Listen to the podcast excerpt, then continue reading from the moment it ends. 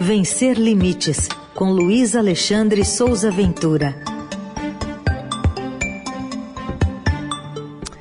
Tudo bem, Ventura? Bom dia, bem-vindo. Bom dia, Carol. Bom dia, ouvintes. Bom dia, equipe. Hoje a gente repercute contigo uma fala de alguns dias do presidente Lula, bastante capacitista a respeito das pessoas com transtornos mentais. Queríamos te ouvir, até para quem ainda não sacou, é, enfim, a, a contundência e de quão agressiva ela foi, nas suas palavras, pode ser que essa ficha caia. Pois é, né? Deu parafuso na palavra, né? Pois é. é isso é o seguinte: o, o uso dos termos e das nomenclaturas atualizados atualizadas sobre as temáticas da população com deficiência, isso é fundamental para a sociedade entender de fato os meandros desse universo, ampliar conhecimento e derrubar barreiras, eliminar preconceitos, né? Isso não tem nenhuma relação com o tal do politicamente correto. Isso está ligado à identificação certa das características e das condições. A gente bate muito nessa tecla porque é por meio dessa informação com resultado positivo que a gente consegue combater discriminação, violência contra a pessoa com deficiência e o capacitismo também, né? E uma prova disso é essa fala bastante ultrapassada, muito equivocada e profundamente capacitista do presidente da República, Luiz Inácio Lula da Silva, sobre as pessoas com transtornos mentais. Por favor, vamos ouvir mais uma vez o que ele falou.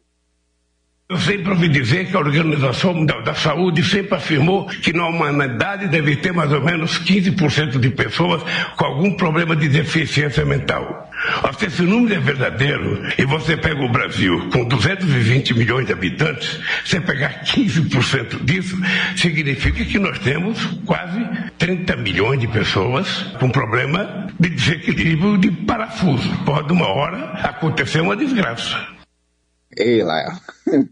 É, o presidente disse isso na terça-feira da semana passada, durante aquele evento, para apresentar ações do governo contra a violência nas escolas. Além de usar o termo absolutamente equivocado, ele ainda fez uma correlação direta disso com a violência, né? Então, Lula já pediu desculpa pelas redes sociais, não pediu desculpa em vídeo, né?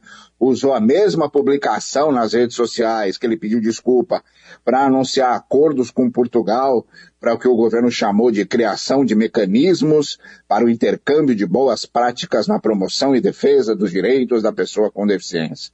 Essa retratação à sociedade ela foi feita sem improviso, né? Com edição, com controle, o que é muito mais seguro e com essa oportuna divulgação de iniciativas específicas para as pessoas com deficiência. Essa parceria foi assinada lá em Portugal é, pelo ministro dos Direitos Humanos da Cidadania, o Silvio Almeida, é, uma série de ações e tal para as pessoas com deficiência.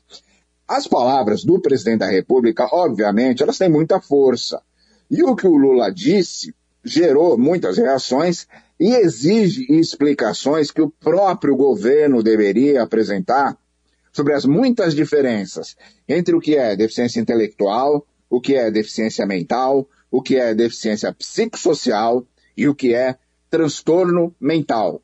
E aí eu fui atrás de alguns especialistas para falar sobre isso e coloquei no blog uma explicação bastante completa, bastante longa, da psicopedagoga Luciana Brits, que é fundadora e diretora do Instituto Neurosaber. E ela explica todas as diferenças entre essas, essas deficiências. Não vou lá ler aqui o que ela falou, porque é muito grande.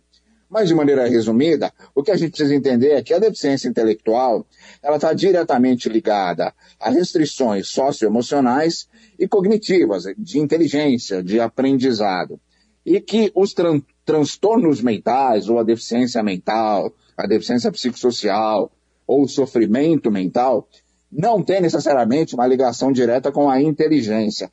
Aliás, ao contrário, existem muitas pessoas que têm transtornos mentais que têm uma inteligência muito acima da média da população. E não há essa relação. Uma pessoa, por exemplo, com esquizofrenia não tem nenhum tipo de deficiência intelectual, é absolutamente inteligente, tem toda a capacidade de inteligência preservada, mas tem um sofrimento mental por causa da esquizofrenia. É, teve uma série de manifestações de instituições, a Associação Brasileira da Psiquiatria, a Federação Brasileira das Associações de Síndrome de Down, a Rede Brasileira de Inclusão da Pessoa com Deficiência, todas publicaram cartas abertas ao presidente, manifestos rebatendo essas afirmações. Eu coloquei todas essas cartas no blog também. E aí, só para encerrar esse tema, essa viagem do Lula com a comitiva para Portugal, no que diz respeito a esse anúncio e parcerias para as pessoas com deficiência, ela mostrou que o governo Lula precisa dar protagonismo às pessoas com deficiência que fazem parte do governo. Eu falo com muita certeza que o governo Lula precisa de um ministério da pessoa com deficiência. Porque não só o Lula precisa de orientação, como todo o governo precisa de orientação nesses temas, porque são temas bastante específicos, complexos, que exigem uma vivência nessa área que a maioria das pessoas ali provavelmente não tem ainda, é, por mais que o Lula tenha sido orientado, tenha conversado com pessoas, em todas as ações que tratam do universo da pessoa com deficiência, o protagonismo é do ministro Silvio de Almeida, não é da secretária da pessoa com deficiência, Ana Paula Feminella, e não é de nenhuma outra pessoa do governo. Então o governo precisa dar prioridade a esse tema e protagonismo às pessoas com deficiência e tomar muito cuidado com o que fala e com o que faz, porque isso gera muito problema para a população com deficiência, Carol. Boa. Fica essa indicação para você procurar pelo blog Vencer Limites do Estadão para você ter acesso a esse material bastante informativo para não restar nenhuma dúvida sobre quão capacitista foi esse discurso, apesar de, como o Ventura lembrou, é, o presidente ter publicado depois um, uma reparação, né, pedindo desculpas pelo erro. Ventura, obrigada pela, pela participação mais uma vez. Até terça. Um abraço para todo mundo.